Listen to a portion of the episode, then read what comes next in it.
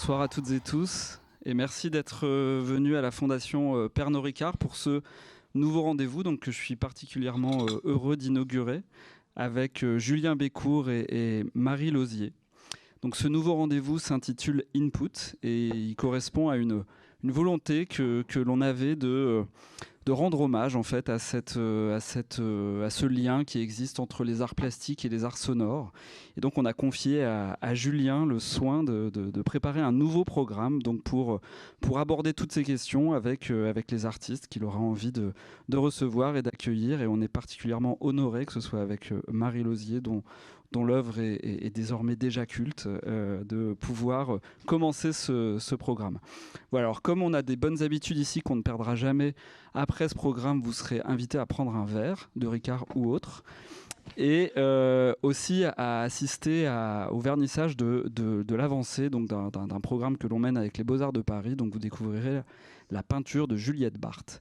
Voilà, mais en attendant, donc je, laisse la parole à, Julien et à Marie et je vous remercie à nouveau d'être euh, d'être d'être ici ce soir avec nous. Marie, le micro, c'est moi qui l'ai. Est-ce que ça marche? Oui. Déjà, merci d'être là, vraiment. et merci Julien de m'avoir invité ce soir. Bah, on va commencer par les remerciements alors. Bah ouais, c'est important. ouais, moi je pense que c'est important aussi. Bah déjà, je suis très honoré aussi euh, euh, que Franck m'ait fait cette proposition euh, à la Fondation Ricard. donc c'est un cycle qui commence là, qu'on inaugure aujourd'hui, et je suis hyper ravi évidemment qu'on inaugure avec avec Marie, dont je suis le travail depuis depuis très longtemps. Et il y a beaucoup de correspondance entre entre le travail de Marie et ce que je voudrais qu'on explore à travers ce cycle, à la fois avec des plasticiens euh, qui ont un lien avec une pratique sonore d'une manière ou d'une autre, ou à la fois des gens qui gravitent aussi autour des, scènes musicales un peu d'avant-garde ou un peu expérimentales, et euh, à travers lesquelles aussi des artistes souvent euh, ont des pratiques un petit peu polyvalentes. Et le travail de Marie s'inscrit évidemment à la jonction du cinéma, de, de la musique aussi, parce qu'il y a beaucoup question de musiciens dans ces films, de portraits de musiciens.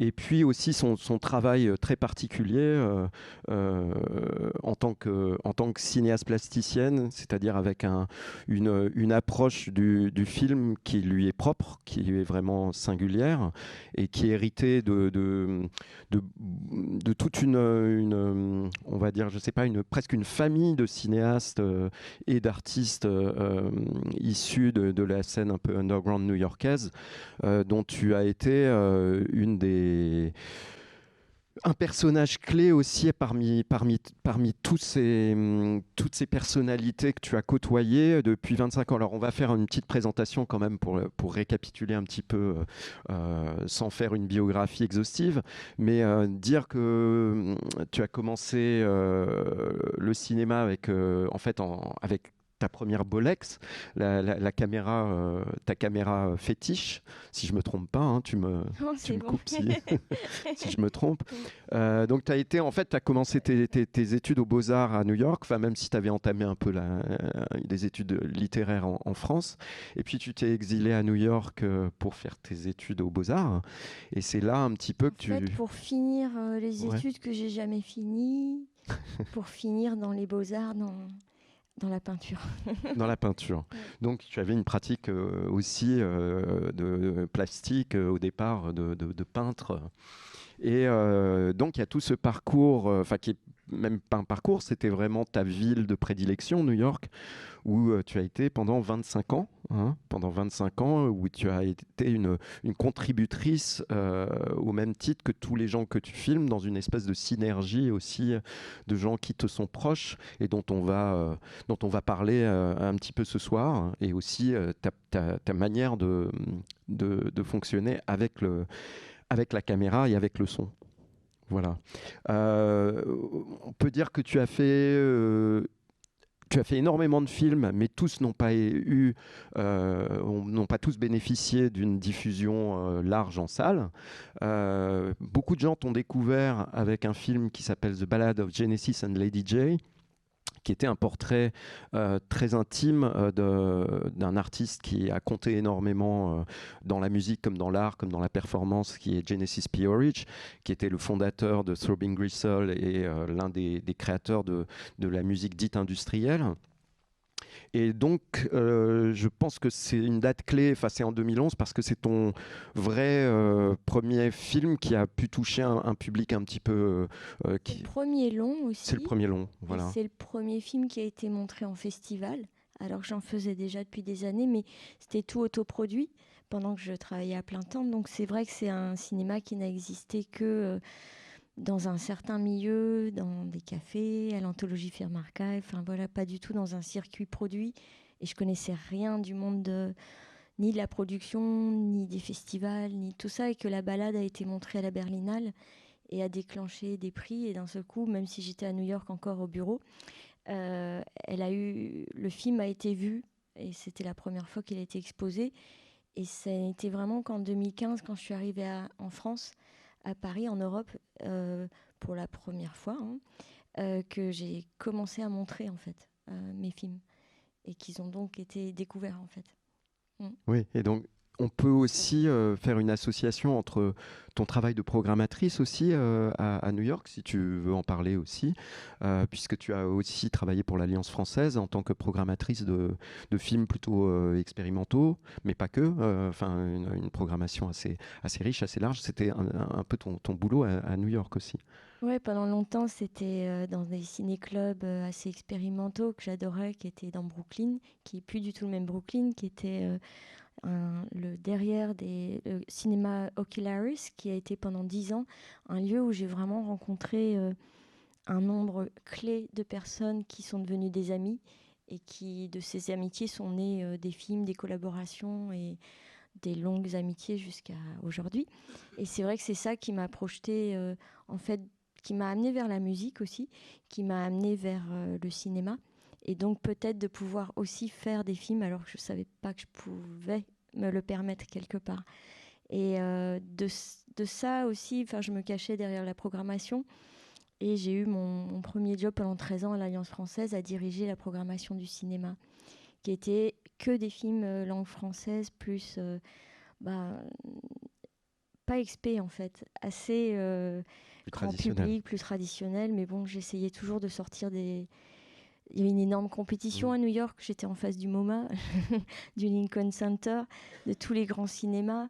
Euh, donc j'essayais de faire ce, qui, ce que les autres ne voulaient pas ou n'avaient oublié ou que je pouvais montrer et d'inventer aussi des programmes où je pouvais inventer des gens qui sortaient du cinéma pour présenter des films aussi. C'était aussi dans ma Tony Conrad, des musiciens à venir présenter, parce qu'ils ont tous, tous les artistes ont quelque chose à dire sur euh, mm. l'image en mouvement, ou sur le cinéma, sur euh, la musique, par un autre biais qui m'intéresse souvent plus. Euh, voilà. Donc ça a été ça pendant, ça m'a beaucoup appris mm-hmm. aussi à présenter les autres, à mettre en relation les autres, à archiver l'histoire d'un cinéma, mm-hmm. à voir la ville aussi changer, mm. New York pendant tant d'années. Donc ça a été une grande formation en fait pour penser aussi pour me cacher aussi. Mmh. c'est intéressant que tu, tu, parles de Tony Conrad, puisqu'on va, on va y venir très vite. Euh, j'aimerais aussi qu'on parle peut-être de cette généalogie de ton cinéma, puisque c'est lié aussi à ces rencontres euh, en permanence. Il n'y a pas de, de, préméditation des films d'une manière euh, comme, comme les films industriels, même si certains sont, sont évidemment très, très construits et, et, pensés et réfléchis. Mais il y a aussi un geste spontané de suivre la vie, un peu comme Jonas Mekas pouvait le faire d'une proximité de gens qui sont des personnalités, de fortes personnalités, et il se trouve que la plupart sont, sont des artistes, mais pas que, euh, qui sont des artistes souvent liés à la musique. et, au son. Au son, ouais. Mais euh, dans tes films, on retrouve aussi la, j'aime pas dire la patte, mais quelque chose qui est un, peu l'héritage de Jack Smith, de, des frères Cuchard, que euh, le grand public ne connaît pas, pas toujours, mais qui sont des, des espèces de pionniers euh, d'un certain cinéma expérimental, mais qui jouaient quand même avec des codes. Très américains, parce qu'il n'y a pas l'équivalent en France, c'était vraiment lié à la performance une sorte de célébration de la famille d'amis euh, en déguisement, presque en travestissement, euh, une sorte de façon de s'accaparer aussi une ville comme New York et euh, de performer et d'en faire du avec un amour profond du cinéma dans tous les sens. Parce que souvent, quand on dit cinéma expérimental, c'est un peu le mot comme le, mot poubelle, ça veut dire le truc où c'est un peu expé, on ne sait pas comment le nommer, donc on ne sait pas ce que c'est. Et je pense que toujours pour moi c'est compliqué. Je me souviens euh, justement, tu nommais Jonas Mekas qui disait des films c'est des films. Mmh. Et c'est vrai que ça m'avait donné courage aussi parce que mmh. souvent on dirait ah toi tu fais des films XP quoi. Euh, et c'est une dénomination que je trouve compliquée parce que il y a tellement de niveaux de. Euh, on est voilà à la fondation. Ricard, il y a des, des œuvres Cogitor, il y a des gens qui viennent justement de tellement de choses qui pourraient être appelées expérimentales, mais qui sont dans un contexte ou de musée, ou de, de galerie, ou de, de biennale, ou de cinéma. Et je trouve que d'une façon ou d'une autre, c'est des hmm. expérimentations. Et c'est vrai que ça vient de là plutôt. Alors après, je pense que c'est vachement new-yorkais ce que hmm. tu évoques dans le sens d'un certain cadre d'humour. Euh, un héritage d'un certain humour que si on parle du cinéma expérimental français, beaucoup plus euh, lié à quelque chose de comment on dit euh, forme d'austérité ou de ouais sans être mauvais du tout mais dans le sens d'être plus constructiviste plus intellectuel. Donc c'est d'un pays à l'autre aussi c'est le ton me convenait beaucoup là-bas. Dans ça j'ai trouvé ma place en tout cas dans dans cet endroit qui mélangeait les médiums sans se poser la question de, de les séparer ou de les hiérarchiser mhm. ou euh, d'avoir des petits boulots à côté et, et, en même temps faire et de la musique et être acteur et euh, jouer au théâtre pour Richard Foreman et faire des décors et en même temps faire des films. C'était pas l'école qui donnait le label mhm. euh, lié au film, d'où je me suis jamais posé la question sur faire des films en fait. C'était quelque chose par le son. Je pense que dans mm. le son, il y a quelque chose de magique et je pense qu'on l'a tous d'une façon ou d'une autre, par le rejet ou par l'amour. Mais le son, pour moi, c'est la chose la plus primaire du corps. Mm-hmm. Quand il y a un son, quand il y a un concert ou quand il y a une chanson ou la voix de quelqu'un, c'est quelque chose qui émeut euh, mm. ou qui crise. Ou en tout cas, ça crée physiquement. Mm. Instantanément quelque chose. Faire des films, ça prend des années, c'est du montage, on s'arrache la tête, on fait des emails, on doit porter le matos. C'est ingrat, quoi. Et c'est, mm. des fois, ils prennent même pas vie, quoi. Et le son ou la mm. chanson ou même euh, jouer un instrument comme ça dans la rue, c'est tellement magique, c'est instantané. C'est immédiat. C'est immédiat. Et je crois que c'est ça qui m'a accroché, c'est que par le son, il y avait tout de suite l'imaginaire et l'imaginaire de l'émotion, en fait. Euh, qu'elle soit euh, même irritante. Et souvent, les gens que je pense que j'ai filmés étaient irritants. C'était, ça m'a cassé les oreilles. Euh, mais j'adorais ça parce qu'il y avait euh, une façon de penser le son. Et donc d'approcher la musique par la pensée du son. Et donc une envie, pour moi, qui était timide, qui suis toujours, se mettre derrière la caméra, c'est aussi ma façon de parler aux autres ou dans une sorte de langage. Et se cacher derrière la caméra, c'était aussi s'approcher des gens que j'aime et donc du son. Et d'arriver à comprendre comment on rend du son à l'image et comment on peut l'imaginer différemment aussi que ce qu'on pense entendre ou ce qu'on voit devant soi, un concert ou, ou euh, même dans la rue ou un bruitage ou autre. Quoi. Je pense que le son, c'est ça qui m'a amené directement.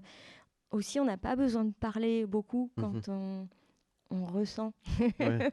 C'est pas mal peut-être euh, euh, d'en parler. Euh, on, alors, on, parle des, des, personnalités que tu as, que tu as côtoyées, mais c'est aussi presque des, des portraits euh, qui témoignent aussi de l'amour que tu as pour ces personnes ou d'une amitié très très forte, euh, qui sont pas du tout de l'ordre du, documentaire ou du portrait euh, qui serait convenu avec une interview, etc. C'est plutôt comment tu rentres dans, dans, dans une intimité qui n'est pas non plus voyeuriste du tout, mais qui est plutôt dans, dans cette grâce de, de, de l'amitié et de l'amour que tu partages et de, de, moments vraiment très très particuliers.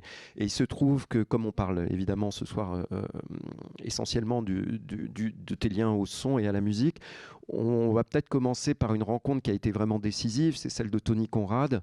On va voir l'extrait et après je parle un tout petit peu, je présenterai un peu qui est Tony, Conrad, qui est un personnage extraordinaire. C'était un de mes premiers films en 2008, je l'ai fini. On l'a fait pendant cinq ans euh, avec Tony. Et t'expliqueras qui c'est, mais c'était vraiment mon, mon, plus grand ami, euh, je peux le dire vraiment euh, de loin.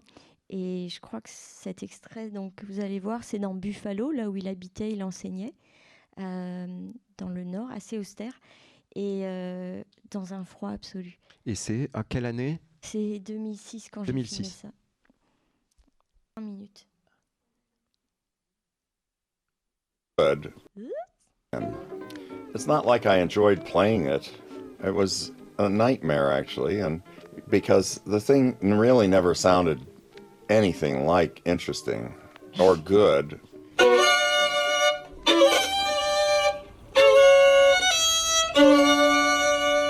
It's almost impossible to get all the notes right in this fucking piece.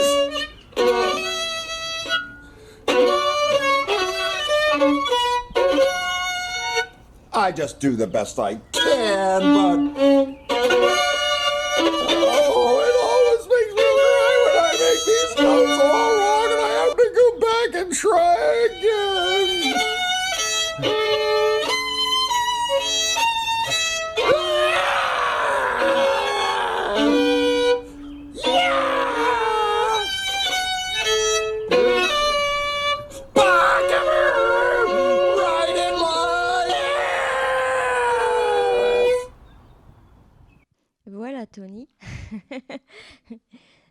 Peut-être je dis deux mots sur, euh, sur Tony Conrad pour le contextualiser, si tu es un petit peu. Alors, c'est une figure euh, incroyable. Euh, sans lui, le Velvet Underground n'aurait pas existé. Euh, alors le, nom même de, bon, tout le monde connaît euh, le, groupe de Lou Reed, Sterling Morrison, John Cale. il se trouve que la première mouture de, de ce groupe, dont faisait partie John Cale et un autre compositeur qui s'appelait Lamonte Young, grand compositeur de musique minimaliste, avec, avec sa compagne Marion Zazila. Et euh, c'était une époque assez performative de la musique euh, dans les années 60 à New York. Et euh, Tony Conrad, qui était violoniste, plutôt d'obédience. Enfin, il était dans une, une, recherche aussi performative du violon, mais c'est surtout avec le violon, il cherchait avec trouver une, un spectre sonore immense en jouant une seule note. et donc, il n'était pas du tout dans la mélodie, mais plutôt sur les, les tonalités et sur des tonalités qui sont parfois dissonantes, mais c'est chercher euh, quelque chose comme des, strates de son euh, ou d'harmoniques de, de, traits euh, qui ne sont pas les unes après les autres, mais qui sont toutes stratifiées dans une seule et même note. Enfin, je ne sais pas si je résume bien. On appelle le drone music. La drone music. La musique éternelle, c'est une note qui est, ouais, comme tu dis, avec des. Il avait des micro-contacts qu'il mettait sur ses violons. Et donc, ça enregistrait le son du violon d'une certaine façon qu'il re euh, il, appliquait des couches sur euh, le son pour que ça devienne une amplitude du son comme un drone, quelque chose qui envahit comme un bourdon. Euh, l'esprit, la tête, tu l'as très bien dit. Mais oui, c'est une musique de timbre et pas de mélodie. Complètement. Et je crois que la première fois que j'ai rencontré Tony, je l'ai invité au ciné-club et ça parle de, de, cinéma et de son. Ce que j'ai adoré, c'est que je lui ai demandé, je lui avais écrit, on m'avait dit, je pense que c'est quelqu'un que tu devrais inviter, t'aimerais bien. J'avais voilà, je connaissais pas. Et il a débarqué, je l'avais invité, il est venu avec un petit balochon comme ça euh, sur le dos. Et il avait euh, dans le balochon une bobine, euh, un bout de film 35 mm. Et il avait un, arche, un archet de violon. Et toute la soirée, ça a été Tony qui s'est assis par terre devant le public. Et en fait, il a, pris, il a scotché un bout du film autour de son pied, l'autre sur son épaule, et il a joué du violon sur le film. Et c'était génial et complètement dément. Et euh, la rencontre a été fulgurante parce qu'après, on a, voilà, on a fait beaucoup de choses ensemble pendant des années. Mais j'ai vu aussi quelqu'un, il vient des mathématiques, c'était un très très grand mathématicien. Donc tout le monde pensait que c'était quelqu'un d'extrêmement sobre, intellectuel et tout, alors que c'était aussi un très très grand euh, euh dévergondé. Blagueur.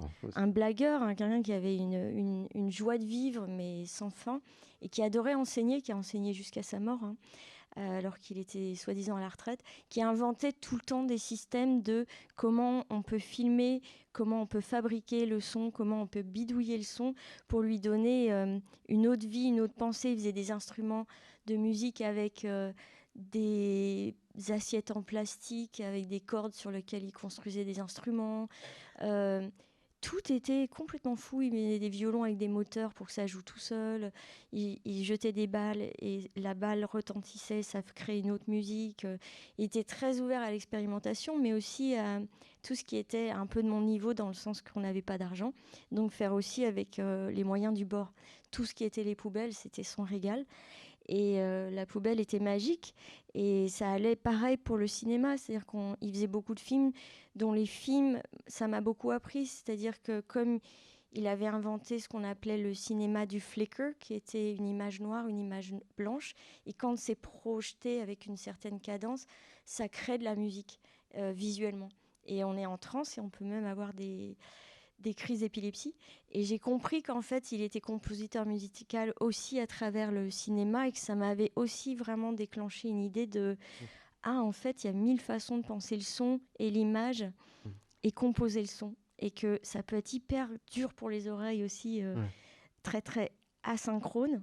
Mmh. Et c'est cette beauté-là, quand elle est amplifiée ou quand elle est tordue, qui amène une sonorité dans l'idée du son et l'image qui, moi, m'a embarqué ailleurs. Et effectivement, euh, juste pour revenir euh, euh, sur son, son, son, groupe, en tout cas le, le, le collectif qu'il avait fait avec John Cale et Lamante Young et Marion Zazila, et Angus MacLeod qui faisait lui-même des films, qui était donc, comme je disais, un peu la, une sorte de Velvet Underground pré-Velvet.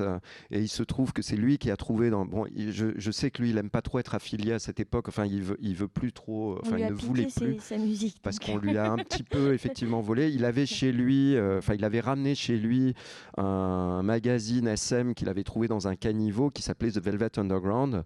Euh, bon, qui l'histoire est assez connue, mais on ne sait pas trop, euh, on sait pas que c'était chez lui en fait. C'est vraiment Laurie et John Cale qui ont vu ce magazine traîner chez lui et qui ont dit ah, si on s'appelait The Velvet Underground et c'était un petit peu lui qui a donné l'impulsion. Sauf qu'après le Velvet Underground s'est fait sans lui et je pense qu'il en a toujours gardé une espèce pas pas, pas d'aigreur, mais de il a il a préféré lui, il voulait pas commercialiser, il voulait toujours expérimenter, changer à chaque fois euh, ce qu'il devait faire. oui, mais c'est un modèle d'intégrité aussi. Et il était très éthique euh, avec sa façon d'être et de vivre, qui moi m'a beaucoup parlé aussi et qui continue à l'être. Vraiment. Et donc ces liens aussi avec le cinéma, effectivement, toute la, branche de cinéma en, pourrait appeler structuraliste avec Michael Snow. En fait, c'est vraiment des musiciens qui enseignaient le cinéma. Donc c'est aussi beau parce que moi je viens de la peinture et j'ai été vers le cinéma. Enfin, personne n'avait fait la bonne école et tout le monde faisait autre chose et en même temps tout se croisait quoi.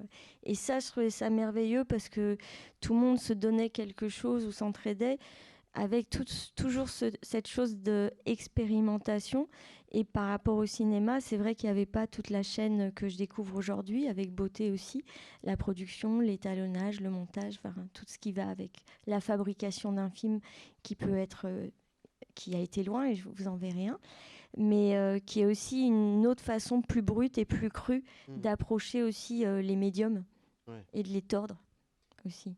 Et d'approcher aussi quelque chose du, cœur intime de la création chez les personnes que tu filmes aussi. Parce qu'on ne on, les voit jamais finalement dans ces. il y a eu des documentaires, pas sur Tony Conrad, enfin je crois pas. Il y en a un, euh, qui est super, mais qui est fait avec beaucoup d'archives aussi. Parce qu'il y a le film sur le Velvet qui commence euh, avec, ça commence avec euh, le son du violon. Il y a un très, très beau film de Tyler Tubby qui est où je suis dedans d'ailleurs, j'avais oublié, mais ouais, et qui a euh, des super anecdotes sur toute comment il inventait des micros. Il avait fait une tour de micro sur un caddie qui trimballait dans New York pour enregistrer à 360 degrés euh, le son dans la rue pour ensuite fabriquer un film et une, une bande sonore analogue pour fabriquer un film. Enfin, c'était toujours dans l'invention du son et de l'image, quoi. Et pour poursuivre là-dessus, justement, sur ton approche du son, en fait, ce qui est marrant, c'est que toi, tu as jamais euh, pratiqué euh, réellement le, son en tant que musicienne ou tu n'as jamais euh, pratiqué. Adoré, vraiment. Il est peut-être jamais trop tard, mais on peut pas tout faire. Mais ouais, je, je, je sens que s'il y a un endroit où la musique peut se faire pour moi, modestement, c'est vraiment dans la fabrication du montage sonore et de l'orchestration de comment les mm. sons s'agencent quand on est au montage ou quand on est même dans la pensée du personnage sur qui que je filme. C'est qu'est-ce qui les entoure, qu'est-ce qui peut être imaginé par rapport à la personne qui n'est pas du tout dans leur vie, mais qui moi me parle de sons par rapport à eux. Donc moi je vais aller faire des bruits. Je vais faire du bruitage, je vais inventer des sons. Qu'est-ce qui est aussi entoure cette mm. personne? Quelle est la collection de musique qu'ils ont? Quelle est la collection de vinyles qu'ils ont, quels sont les sons qu'ils écoutent, euh, quels sont les sons qu'ils font? Répétitivement sans le savoir, quelle est la tonalité de leur voix et aussi comme je filme non synchro, l'image sans le son, parce que la Bolex n'enregistre pas le son. Euh, donc je fais des interviews. Post-synchro. euh, Hmm. voilà. Donc il y a un collage et c'est à travers, je pense, le, le montage, le cut-up, le collage, quelque part, qui est vraiment tactile, que la musique vient pour moi. Ouais. Et on voit cette approche aussi chez les musiciens, euh, le, le- le fameux cut-up, où le... moi ce que, ce que je trouve... euh, Ce que tu racontes, en fait, c'est comme si tu faisais pas des films sur la musique, mais des films musicaux. Moi, je pense tes films, quand je les vois, comme des objets euh, presque sonores, mais des objets aussi avec un rythme, avec une façon de monter et une façon de les appréhender qui est comme, comme se laisser euh, emporter dans une, dans une musique. J'en avais vraiment pas conscience avant de travailler en France. Et pour la première fois avec euh, ben, Vega qui est là, Euh, une superbe monteuse qui est vraiment remarquable sur tous les niveaux. Et, et j'ai fait mon premier montage de film avec Cassandro D'Exetico, je vous montrerai un extrait et qui a amené la richesse du montage que je n'avais pas tout seul, mais qui m'a permis de penser aussi que le son et l'image étaient une façon de penser aussi, enfin qui m'a permis avec le temps de donner des mots à tout ça aussi, et que le montage de l'image, de l'histoire, etc. euh, Il y avait des moments où justement c'était très bon, on dit tellement peint que tu coupes des trucs comme ça, alors que Abrupt. pas trop faire ça quoi. Euh, J'ai dit si si enlève tout ça, on recolle, c'est super. Et en général ça marche. Et donc il y a un rythme qui a été créé qui est assez brutal en fait et qui Mm. vient de mon rythme physique, Mm. de façon de tourner, de façon de penser. Et je pense que le mélange des deux et la rencontre avec Aël et du montage vraiment d'image a apporté une richesse. Et Mm. c'est là que j'ai pensé vraiment le son différemment et que j'ai pu enrichir, je pense, le son parce que vous verrez deux films euh, sur lesquels on a travaillé, le Félix Mm. Cubine. Et là, euh, ben, le son, il a pris. euh, j'ai j'ai fait des progrès quoi. Bah, D'ailleurs, on peut, on peut euh, regarder ce petit extrait avec. euh, Avec alors, euh, Euh, là, on resitue aussi le, le musicien Félix Kubin, qui est un musicien allemand. Contrôle L. Je sais plus de quand date le, le- le film. il y a- il y a- C'est ton troisième long métrage, si, si je ne m'abuse. Et bah, je, je parlerai de Félix un petit peu après. Peut-être si tu nous trouves l'extrait en question. C'est le début de ce Sur sa méthode, film. sa méthode lui aussi. Euh, quelque part, c'est un bon lien avec Tony Conrad parce que Ouais. c'est aussi un. Wir sind hier in Zvolen. Das ist äh, ziemlich genau in der Mitte von Slowakien, in einer Art Versuchslabor, Versuchsanstalt, wo wir verschiedene Experimente mit Mikrofonen durchführen werden, die zum Teil sicherlich auch zur endgültigen Vernichtung der Mikrofone führen werden, zum Teil aber auch einfach nur Belastungstests sind. Experiment number one, feeding a microphone to a dog to a Slovakian dog. Der Hund schleckt. Beißt den schwarzen Knochen. Beißt den Super 8 Knochen. Ronny, Mampf, Mampf, willst du mal versuchen? Ronny, das schmeckt lecker. Der Hund weigert sich, in das Mikrofon zu beißen. Vielleicht erinnert es ihn zu wenig an einen Knochen. We're now moving the microphone into an old Brötchen in order to make it more tasty. So, das Mikrofon ist im Brötchen, dadurch wird es hoffentlich ein bisschen interessanter für ihn. Ja, der Hund beißt in das Brötchen. Ja, ja.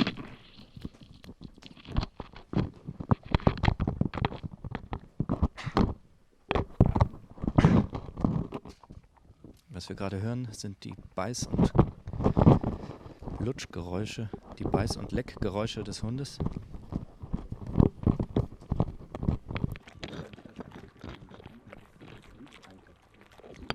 Ich frage jetzt den Hundebesitzer, hast du noch eine Idee, wie ich das Mikrofon äh, attraktiv machen könnte für den Hund? Naja, in Schnitzel einwickeln wahrscheinlich.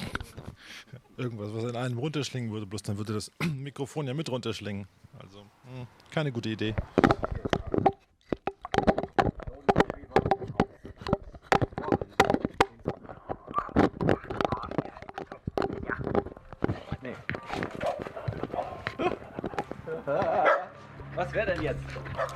Ihr seid mir gerade zu aggro. Vorher nochmal.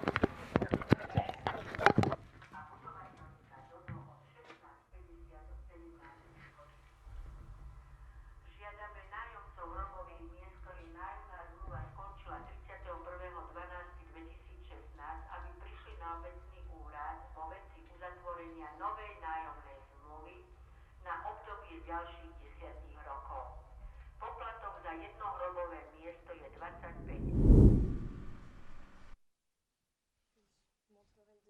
Ouais, il y a un deuxième extrait un peu plus tard où là, euh, le micro euh, Et euh, dans une baignoire. est dans une baignoire. C'est pas là où il prend feu.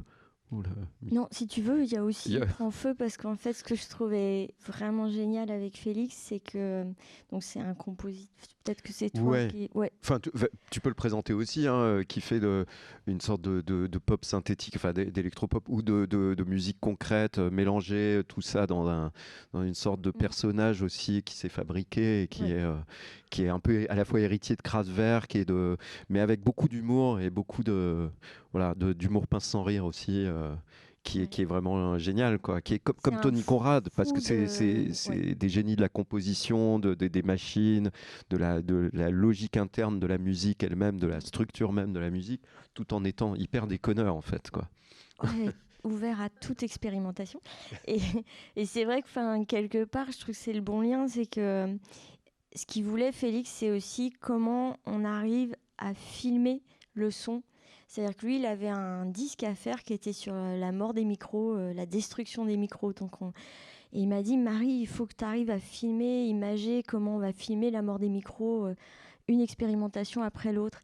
Ah oui, c'était c'est- financé ou sponsorisé c'est par les comme marques ça de que j'ai micros, c'est réussi ça à avoir au moins de la péloche pour filmer cette partie-là. Génial, être payé pour détruire des micros. Pour détruire des micros, j'ai trouvé ça génial. On était au milieu des champs en Slovaquie, nulle part. Et, euh, et c'est vrai qu'il fallait penser comment le son et le micro pouvaient être filmés d'une façon performative, donc pour être aussi comprise visuellement dans un film. Quoi. Et donc c'est là qu'on on a, travaillé ensemble sur comment visualiser euh, bon, son idée de donner un micro au chien. j'étais trop partante. Euh, mais euh, il y avait toute une série, brûler les micros, traîner des micros derrière des voitures, euh, jeter des micros dans l'eau. On a fait vraiment beaucoup de choses. Et comment le filmer, c'était pas facile en fait, parce que d'abord c'est très rapide, euh, un micro qui s'écrase ou qui s'explose, euh, on le voit pas Ouais, quand on jette. Donc il faut vraiment penser comment on filme visuellement l'expérimentation et aussi comment on rend le son euh, de l'expérimentation? Est-ce qu'on rend le son qui est extérieur qu'on enregistre ou est-ce que c'est le son même du micro qui est balancé ou qui est à l'intérieur de l'eau?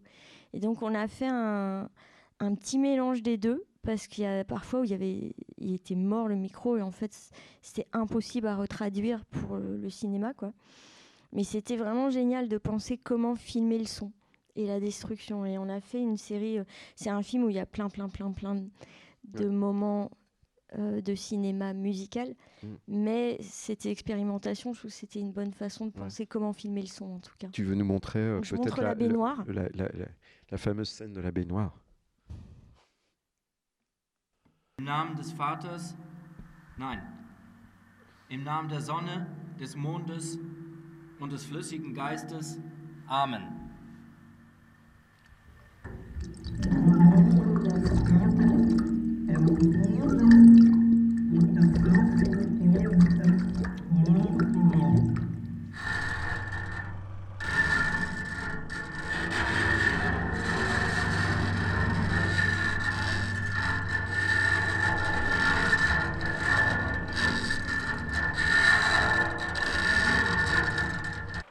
Nach der Selbsttaufe werde ich jetzt den Urschrei meiner Geburt ausstoßen.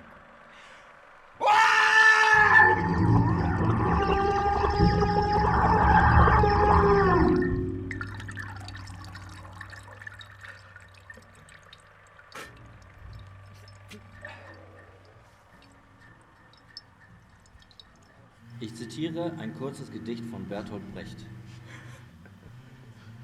Er barg in Le Augen poème est pas mal. sanft und schön einen wüsten Fluch. Ihm hing vom zerfransten Knopfloch obszön eine weiße Nelke mit nem Leichenruch. Trug stets einen feinen grauen Anzug, verflucht elegant. Er gab nur Frauen, er gab nur Tieren und Kindern seine blanke Hand.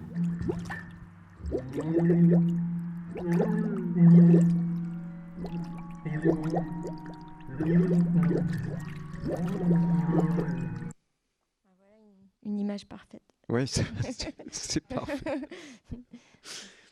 Ouais, donc euh, pour revenir euh, aussi au travail du son, enfin là, en l'occurrence, sur ces extraits-là, euh, la, la- la- la- la bande son, en fait, est celle que- qui est prise en direct, même si tu l'as post-synchronisée. Oui, Là, on est, on là, est, ça a euh, été un travail là, on est dans la de, jungle, ouais. de retrouver De comment ouais, synchroniser de la haute certains couture là pour, passages pour trouver et pas d'autres. Ouais. Et de trouver un angle où on voit pas le visage quand c'est pas synchro pour que on reste dans le dans l'émotion du son. quoi. Ouais. Alors qu'à l'inverse, dans certains de tes films, euh, enfin, c'est pas à l'inverse d'ailleurs, c'est plutôt euh, selon les séquences en fait. Mais il y a des séquences qui sont plus, plus oniriques ou en tout cas, mais qui retracent quelque chose de, le- de, de la personnalité, mais avec des sons que, que toi tu inscris euh, sur les images et qui sont pas du tout euh, ceux qui, que, qui, qui les environnent au moment où tu filmes. Donc Ouais. c'est ce dont on, on avait évoqué un petit peu tout à l'heure, ta construction un peu de désynchronisation de l'image et du son. Et j'aimerais bien peut-être t'entendre un petit peu sur, sur cette manière de, de- fonctionner. Ouais, je crois que j'ai vraiment pensé à ça sans le savoir quand je travaillais au théâtre pour faire des décors pour Richard Foreman, un metteur en scène de théâtre donc, qui m'a beaucoup beaucoup marqué et qui en fait faisait euh, était dans la salle devant les acteurs avec le public et il était assis là et il contrôlait tout le son. Et euh, en fait, il avait des manettes et c'est lui qui augmentait le son euh, de la pièce et qui contrôlait donc la, la molleté ou l'animation des, acteurs pour donner l'impulsion de tout. C'était vraiment un marionnettiste. Et en fait, quand j'étais allée chez lui, j'avais vu des murs entiers de cassettes.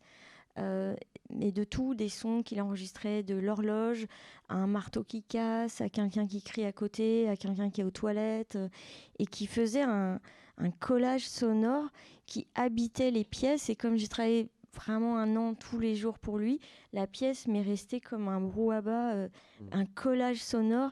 Et en plus, il était vraiment euh, dans le contrôle total de la fabrique du son. Et c'est là que je me suis dit, ah tiens, c'est marrant parce que c'est une façon, euh, comme j'avais fait un film sur lui avec Richard, j'avais des images, mais j'avais rien enregistré parce qu'il était tellement timide qu'il voulait presque pas parler. Donc, j'avais pas beaucoup de sons à faire. Et donc, c'est là que je m'étais dit, bah, si je collage autant que lui, euh, puisqu'il n'y a rien de synchro, et c'était le début de commencer à monter en me disant, bah, il n'y a jamais rien de synchro de toute façon, dans ma façon de faire, puisque je filme seule, je transporte pas, il n'y a pas d'équipe, il n'y a pas quelqu'un avec le son, il n'y a pas un mixeur, il n'y a pas tout ça. Donc, être seul et filmer et être proche de la personne et de rester proche de la personne, c'est plus facile pour moi et pour la personne souvent quand on fait pas le son en même temps parce qu'il y a une sorte de timidité qui s'installe, je trouve, euh, souvent quand on filme l'image et le son euh, ensemble.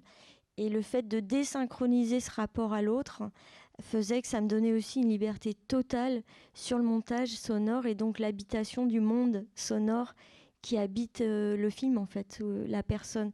Et c'est là que j'ai commencé à voir aussi que ces gens avaient des que je filmais, les, amis autour avaient euh, collectionnaient des vinyles, euh, mais qui étaient des vinyles parfois particuliers, des sonothèques de sons d'oiseaux, des euh, des concours de paix. Il y avait des, des, des, des- des vinyles incroyables. Quoi. Oui, des disques de bruitage. des quoi. disques Ouais, de bruitage ou des, ouais, choses qui étaient euh, insensé. insensées, le, le bruit de l'abeille qui fredonne ou l'amour de la- l'abeille, euh, des choses auxquelles j'avais jamais pensé en fait. Et, euh, et j'ai commencé aussi à penser ça et à accumuler euh, des enregistrements, des choses que j'entendais, que j'aimais beaucoup dans une sorte de petit euh, dossier magique et précieux qui, Qui est archivé. qui est archivé en fait et qui est vraiment mal archivé, c'est un gros bordel, mais dans lequel il y a euh, une sonorité qui me parle en tout cas, et qui permet, et encore aujourd'hui, elle s'agrandit parce qu'aujourd'hui j'ai découvert aussi le bruitage,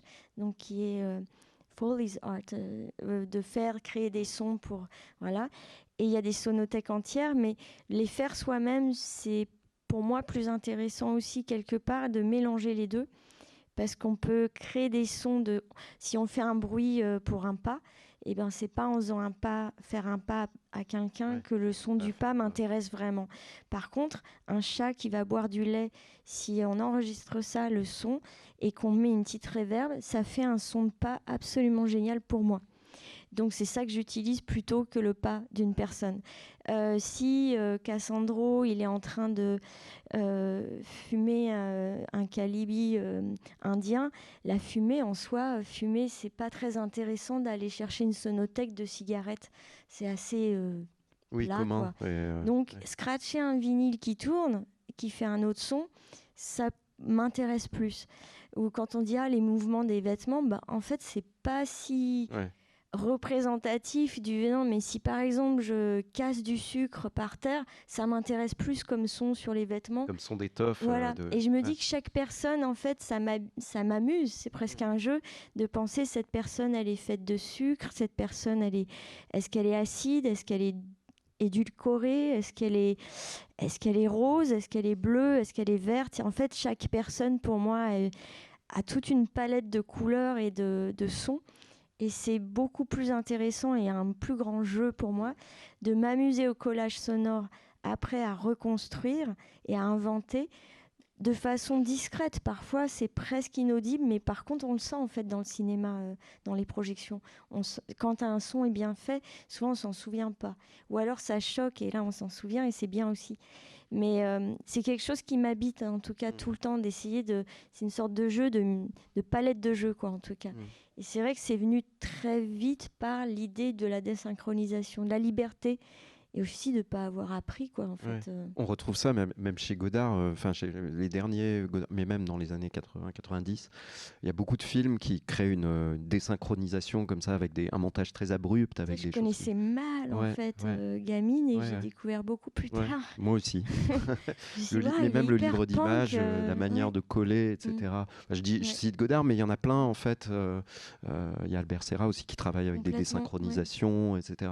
Donc, il y a- ça il y a- vient des marques de fabrique en fait Ouais. aussi pour Godard. Ouais. C'est vraiment, euh, on Mm. n'oublie pas la bande sonore, elle- on peut même l'écouter Ouais, ouais. sans l'image.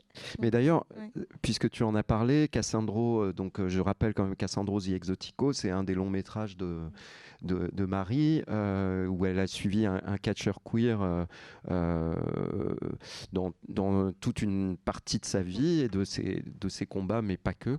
Et peut-être on va voir cette séquence-là où justement, tu en parlais exactement ce que tu décrivais sur le, la façon dont tu as bruité l'image.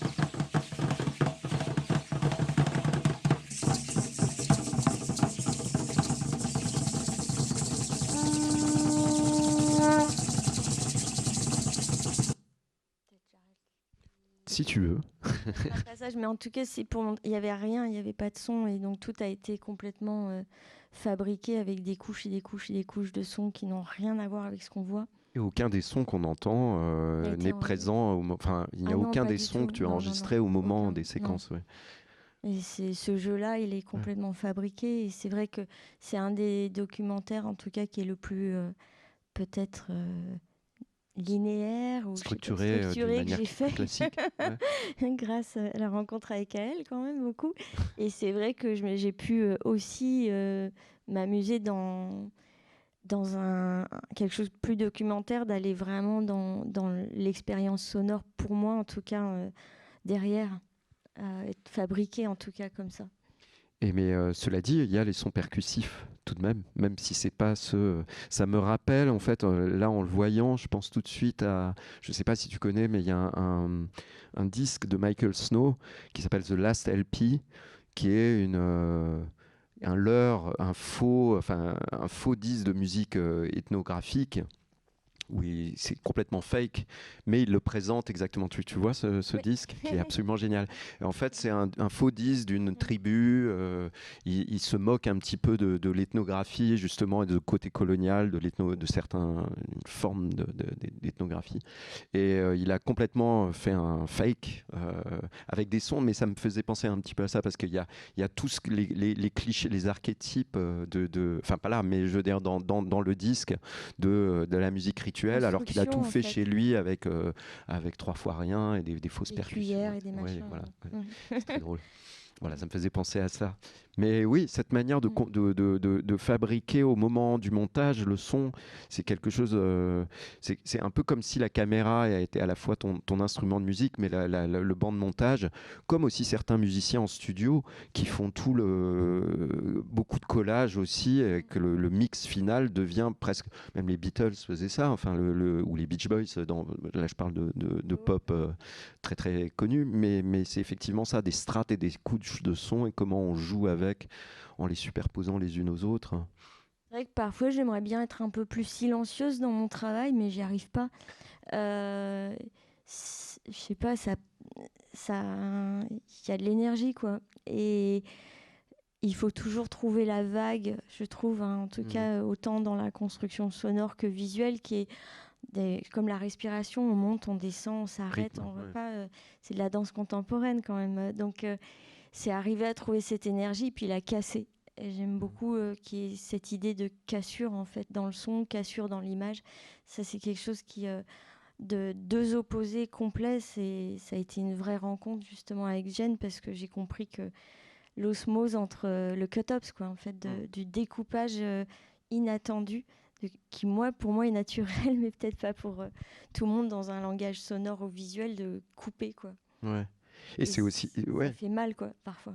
ouais, mais, mais parlons justement de cette, cette, euh, cette fabrication de quelque chose qui est à la fois artificiel et qui crée une dissonance, et à la fois euh, d'être dans une forme de, euh, de saisir des éléments. Parce que quand tu fais ces films, ces portraits-là restent restent comme aussi des témoignages, enfin comme le cinéma en général, euh, l'objet premier du cinéma, c'est de conserver des moments, c'est conserver une mémoire aussi de ces personnes dans, leur, euh, dans leurs aspects, le plus qui n'est pas souvent documenté par euh, des, justement ce qui est appelé documentaire.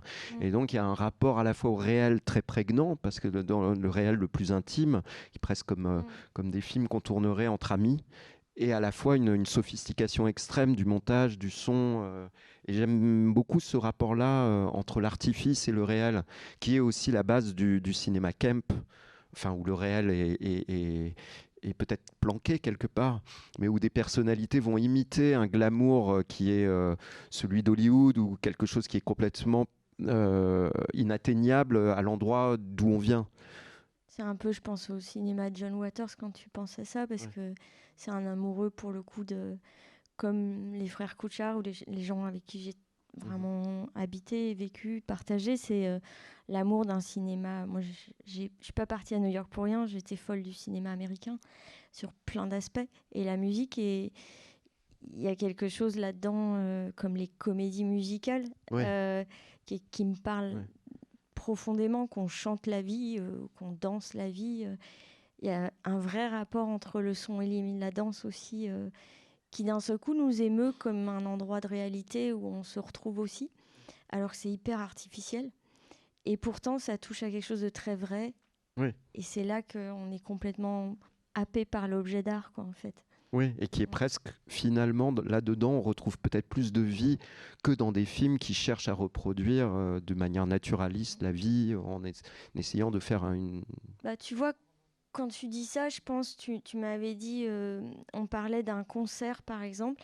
Comme souvent, j'ai pas mal filmé des musiciens. Il y a toujours, j'ai découvert assez, assez vite qu'il y avait les tournées. Et les tournées, on est dans un bus et on mange des sandwichs, c'est pas très reluisant. Et euh, il y a le backstage et il faut plier le matos et on dort mal et euh, c'est comme ça le lendemain et c'est comme ça le jour d'après moi qui avais une idée euh, hyper rock'n'roll, genre euh, c'est super, bah, la première tournée que j'ai faite avec Genesis, je me suis rendu compte que ça m'intéressait pas trop à filmer en fait. Et que euh, comment filmer un concert, en fait, quand un concert dure euh, un- par exemple deux heures, avec Genesis, souvent c'était long, et comment filmer une semaine de tournée, donc huit jours d'affilée avec euh, deux heures de concert par jour, avec tout ce que ça représente de filmer un groupe musical. Et comment on peut filmer ça avec juste peu de bobines, donc des bobines c'est trois minutes, et comment on peut monter ça pour que ça parle de tout ça à synchro, mais que pourtant on sente la même énergie ou les bons, les moments qui en Même tout cas moi m'ont marqué euh, en choisissant une seule musique, alors qu'il y a eu euh, au moins 40 chansons dans la semaine en deux minutes quoi ou trois minutes. Et pour moi ça a été un vrai régal aussi de trouver que je pouvais faire ce que je voulais en fait et euh, c'était ça qui m'excitait quoi. Donc peut-être que je monte ça. Bah justement, j'allais te lancer là-dessus, mais tu as anticipé. Un concert, donc, euh, euh, c'est l'extrait de Psychic TV ou c'est c'est ça? C'est pas grave, tu laisses ça.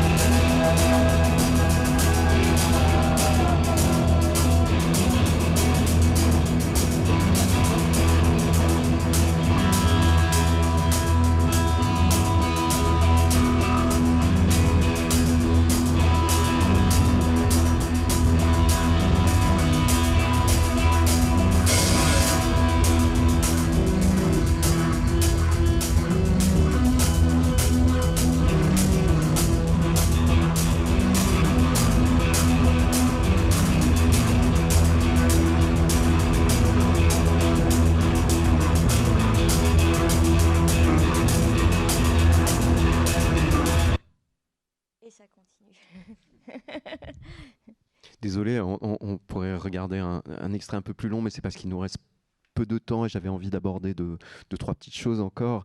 Euh, bon, enfin, là, là, ça résume bien effectivement comment on peut condenser euh, euh, le temps. Enfin, il y a une semaine de tournée, c'est ça Tu disais Dix jours. Dix jours, voilà, dix jours qui En sont fragmentés comme ça, avec aussi ce jeu sur l'accélération, la décélération, et avec par contre le son qui effectivement Continue. crée un, un- une- un rythme me continu.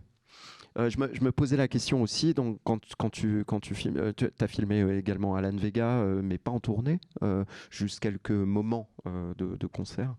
À quel moment il y a une... parce que c'est des personnes que tu connais bien sûr avant, à l'exception de Pitches dont on va parler pour finir, mais c'est des personnes avec qui tu, tu noues des liens très, très proches.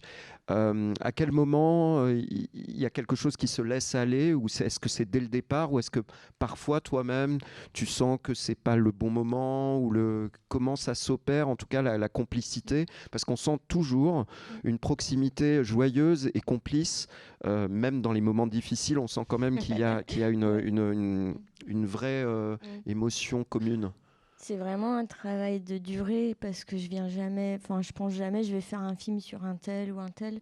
C'est une rencontre d'amitié qui fait que bah aussi on est tous dans le mouvement en fait créer c'est aussi euh, bouger quoi et on est tous tout le temps moi j'aime bien je sais pas passer des vacances dans la valise il y a euh, de l'aquarelle il y a de la terre il y a il y a un truc à faire et donc à créer avec les amis aussi, euh, faire des sessions de photos déguisées, faire. euh, c'est toujours dans ce mouvement, donc on est déjà dans la création euh, aussi, et c'est l'amitié qui fait que d'un seul coup, bah, on prend la caméra pour filmer l'autre et partager du temps, et que ça devient un film.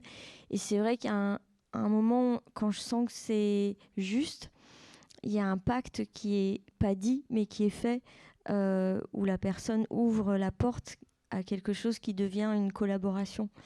Et euh, peu importe le temps, ce film, il a pris 7 ans à se faire. Euh, Cassandro, il a pris 7 ans à se faire. Euh, Félix, il a pris 5 ans à se faire. Ça prend du temps et je pense que comme il n'y a pas de... Pour beaucoup, il n'y avait pas aucune production. Il n'y a pas une attente aussi de... C'est pas la même attente, la même optique. Et puis le, le temps raconte aussi beaucoup, euh, beaucoup le cinéma aussi sur, sur des portraits. Oui, et puis du Euh, fait que tu n'aies pas d'équipe et que tu aies juste ta petite caméra une euh, intimité, oui, quelque chose où je pense que c'est une autre relation qui crée l'ouverture entre euh, l'image et, et la personne qui va être le sujet du film. Et jusqu'ici, c'est vrai que je, enfin, je le sens, c'est l'instinct quand ça marche pas ou quand c'est pas juste. Et, c'est presque naturel même d'avoir envie de filmer quand c'est juste. Mhm. Euh, c'est ma façon à moi d'être liée à l'autre aussi. Mhm. C'est l'endroit où je me sens euh, le plus juste en tout cas. Même quand la caméra tombe ou le son est mal enregistré, il y a quelque chose où il y a un rapport à l'autre. Mhm. Parce que c'est un moment aussi où on est dans l'action, dans Oui, la c'est les accidents euh, qui, qui fabriquent la vie aussi. il y a de l'expérimentation. Et euh, peut-être plus aujourd'hui qu'avant, je trouve que ce qui est beau et le rapport au son, c'est. Je vois aussi beaucoup que des musiciens, ce qui est merveilleux et j'apprends de plus en plus, c'est les gestes. En fait, comment filmer, euh, puisque je bouge beaucoup. Et euh, la musique donne aussi, il y a une Mm. sorte de chorégraphie dans le tournage et de moi et de mon corps et celui de l'autre et que la musique provoque aussi. Euh, je sens qu'aujourd'hui j'ai encore plus envie de m'approcher euh, du geste parce que c'est merveilleux. Même un Félix quand il est DJ et qu'il touche mille boutons, autant que ça peut être euh, vraiment embêtant de regarder quelqu'un qui touche un ordinateur, autant le geste des boutons, de l'impulsion que ça donne, la, gymnastique en fait, ce que ça provoque sur le visage, sur les pieds, sur ce qui se passe dans le corps quand les instruments et quand les musiciens sont attachés à leur instrument, c'est quelque chose qui me qui est une autre danse qui m'intéresse beaucoup à filmer pour en donner ensuite au son encore autre chose. Mais euh, il y a aussi ce geste-là qui est musical pour moi. Et même au-delà de, les films, de, de, de, filmer dans, le, dans la réalité, euh, là qu'on vient de voir, une réalité quotidienne, mais là sur les derniers plans, euh, ce qu'on voit là euh, à l'image, mais et que tu montres aussi dans une installation en ce moment au Macval, où il y a des petits fragments comme ça qui sont des pures mises en scène, des effets de, de méta, enfin je sais pas comment dire, où tu mets en scène aussi les Comme musiciens. un tableau vivant. Voilà, mais avec euh, des accessoires qui ont un- quelque chose, pour moi, qui est assez proche de, de, de l'enfance, enfin, dans une innocence de ah, on va se déguiser, on va. euh, voilà, avec ce petit où on décor en carton-pâte, de ce, ce côté euh, qui t'appartient vraiment dans, dans cette Bah, manière. je pense de- que c'est l'endroit où je me sens aussi euh, à apporter à l'autre une sorte de playground, de terrain de jeu, Terrain de qui jeu, est ouais. ouvert pour l'autre, pour aussi se confier et jouer avec moi.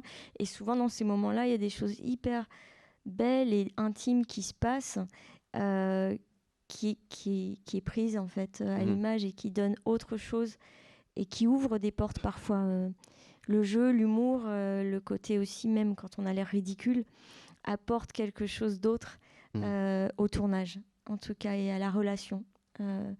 Parce que tout a l'air très sérieux de l'extérieur, mais pas du tout en fait euh, Mhm. à l'intérieur. et je sais pas trop être trop sérieuse non plus quand Ah oui, on les- approche des sujets aussi sérieux parfois. Sur, tes, sur tes films avec les, les frères Cuchard, par exemple, où on voit que vous vous marrez vraiment ensemble. euh, Mais c'est difficile l'humour en France parfois Ouais. euh, d'en parler aussi parce que il y a quelque chose dans l'humour où souvent on n'est pas pris au sérieux parce que il y a le côté humour. Euh, rien de plus sérieux que l'humour. ben ouais, mais c'est pas toujours très bien compris. Euh, je trouve, hein, je trouve que c'est quelque chose qui bute où on peut prendre les, les œuvres comme quelque chose de plus léger, de moins voilà.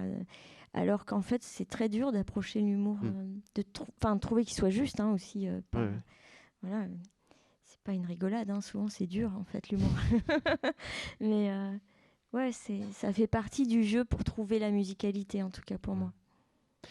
Et peut-être pour terminer, euh, même si j'aimerais pouvoir euh, parler encore, mais euh, les gens pourront rester peut-être un ton bois un verre si vous avez des questions. Il y a juste, euh, j'aimerais qu'on parle de, de- de tes films en cours, parce qu'il y en a plusieurs, et, euh, et de l'exposition que tu prépares. Enfin, ce c'est pas du tout le quart d'heure promo, hein, c'est juste pour parler de, de, de Peaches, parce que ça fait très longtemps que tu tournes un film sur, sur elle, mais qui a commencé il y a très longtemps, en 2006. Ouais, en 2006 et on est en 2023 et il a eu une grande histoire et là je regarde les rushs avec Aël qui vient de partir et ça m'a ça m'a fait un truc parce que je me sens bien ailleurs aujourd'hui. Et c'est un film qui m'a échappé qu'on m'a volé que j'ai récupéré qu'on a arrêté que j'étais pas sûre que je voulais faire. Enfin et je sens qu'il y a une résistance dans les images justement de la relation qu'on a en tout cas et comment filmer la musique qui est pas du tout passée euh, de la même façon. Et donc je suis aujourd'hui en train, je me suis dit je peux pas le laisser sur l'étagère, il a eu tellement d'affres ce film après 17 ans, je vais en faire quelque chose et c'est un vrai challenge parce que je suis plus la même aujourd'hui. Euh, J'aime pas trop aussi non plus repartir tellement d'années en arrière et en même temps ça retrace euh, vraiment un moment où j'ai vécu à New York longtemps et je suis partie. Euh, Il y a toute cette histoire dans le film aussi. Et euh, c'est le début, quoi. Donc je sais pas très bien comment euh, l'approcher. Ça m'en a rendu malade d'ailleurs, le dérochage, mais euh, c'est une partie éprouvante en fait d'approcher les films, de savoir s'ils ont une vie ou pas en tout cas. Mais c'est marrant parce que tous les films que tu fais sur les autres, c'est aussi des films sur, sur toi, sur ta propre vie, Euh, à travers celle des- Non, mais quelque vrai, part, parce que tu partages, c'est des moments dit, que tu as partages, donc les- il y a un, effet miroir de, de tes, tes films qui reflètent ta propre vie aussi, quelque part. C'est vrai, ouais. Mm. Et là, je vois des rushs où j'ai 10 ans de moins et c'est pas facile, quoi. Bah, Peut-être qu'on peut voir euh, Mais cette sorte pour- de, tu veux voir ce clip ou tu le, veux le- je trait, le, je sais pas, tu veux nous pas disais. finisse là-dessus, comme ça je te dis juste les deux D'accord, ouais, peut-être on, finira là-dessus sur cet extrait. Euh, peut-être parler aussi du film sur les Residences, donc puisqu'on. C'est The Residents, c'est un groupe. euh, voilà, je préfère que parle- tu présentes parce que je suis nulle pour parler des groupes. Moi. The Residents, comment décrire euh, ce, ce- ce groupe qui existe depuis les années, fin des années 70 euh, à San Francisco, euh, qui ont été anonymes durant toute leur carrière. Ce n'est que très récemment qu'ils ont... euh, Personne ne sait qui c'est. Personne ne sait, mais récemment, il y a eu quand même, voilà, ils se sont un petit peu Je suis obligée démasqués. de dire ça. Mais, mais- mais peu importe finalement, parce que d'ailleurs, il y a eu toutes Ouais. sortes de spéculations bizarres. Au début, on a même dit c'est les Beatles masqués. Ouais. Enfin, voilà, spéculations complètement hasardeuses. Euh, c'est un groupe euh, qui était assez hérité d'une certaine esprit des années, de la fin des années 70. C'est avant le début de la musique industrielle, mais déjà il y a, il y a ces sons synthétiques et un petit peu primitifs, et en même temps euh, il y a cet héritage de, de Captain Biffard, de, de Frank Zappa, de, de la musique un petit peu 60s, un petit peu euh, barrée un peu psychédélique, Ouais. ouais, et qui ont Mm. fabriqué cette entité qui s'appelle The Residence, et ils faisaient des, des shows euh, très théâtralisés, qui, euh, quelque part, on retrouve dans tes films un peu cette trace-là. Mm. Ouais, il y a le, il y a de le cette, théâtre. hein, voilà, il y a quelque chose d'assez ouais. théâtral où ils étaient avec des chapeaux haute forme et des gros globes oculaires. Tout le monde a dû déjà voir ça. Euh, Ils révèlent jamais leur identité. voilà. Voilà. Et ils ont fait énormément, énormément de, de disques et de productions aussi euh, euh, audiovisuelles. Enfin, à l'époque, c'était les CD-ROM et tout ça. Ouais. Enfin voilà, ils ont Mm. toujours été très euh, au summum de la technologie quelque part. ils sont passés à, à l'œil du cyclone, etc. Mais enfin voilà, c'est un groupe Mm. très mystérieux et, et là pour le coup, c'est pas dire que c'est un groupe culte, ça, ça l'est vraiment au sens presque d'un culte. Ouais. Et c'est super dur à filmer puisque ouais. c'est anonyme. C'est-à-dire que j'ai pas le droit de filmer les visages et pour moi les visages c'est vraiment ouais, le lieu de, de l'émotion. Et c'est presque tout le temps dans la fiction. Donc j'ai vraiment être démasqué et les démasquer sans, sans être perdu dans, que dans la fantaisie, c'est extrêmement difficile en fait pour moi. Euh, donc il y a la voix bien sûr, parce que la voix ça va être peut-être le rapport le plus proche pour moi au film, par le son. Euh, mais je peux pas mettre un public devant une feuille noire euh, pendant un, un écran noir pendant une heure. Donc euh, il y a beaucoup d'inventions et c'est un début quoi. Je cherche vraiment le film quoi. On a hâte de voir ça en tout cas. Euh, on pourra voir, donc là en ce moment, on peut voir au Macval, donc une de tes installations, de tes films installations, Ouais. euh, avec tout le, le petit attirail, le petit dispositif, euh, pour le coup, installation presque. Les boîtes à films. Voilà, les boîtes à films, et dont on retrouve d'ailleurs Janis Peary, j'ai fait l'excubine Mm. dans ces boîtes.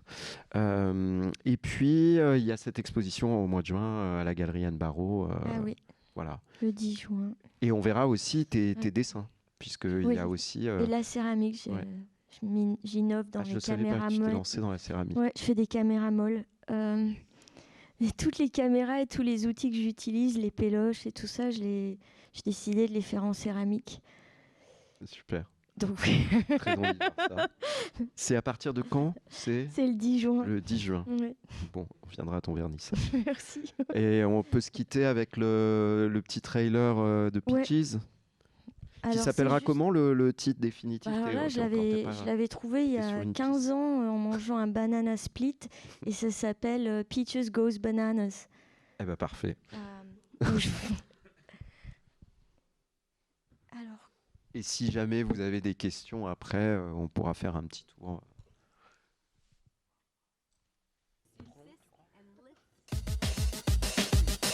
Girls and boys that want it all. Lay back and make the call. You make that flip, yeah, really quick. And keep it so slow it's sick. You gotta shake your dicks and your tits. I'll be me and you be you. Shake your dicks and shake your tits. And let me be you too. Shake your dicks, shake your tits. Shake your dicks, shake your tits.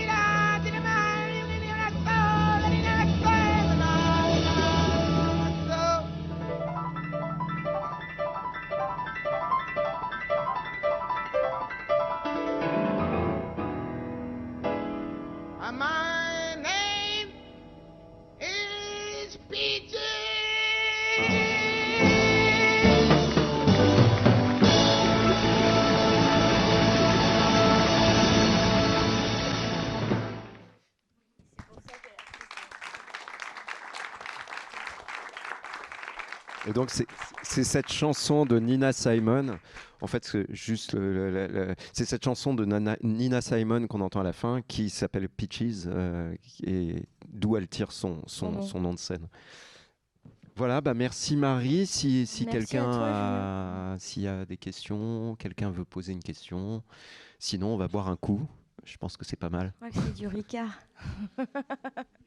Bon, merci Marie et merci, à tout le monde d'être merci venu. à la Fondation. À très bientôt.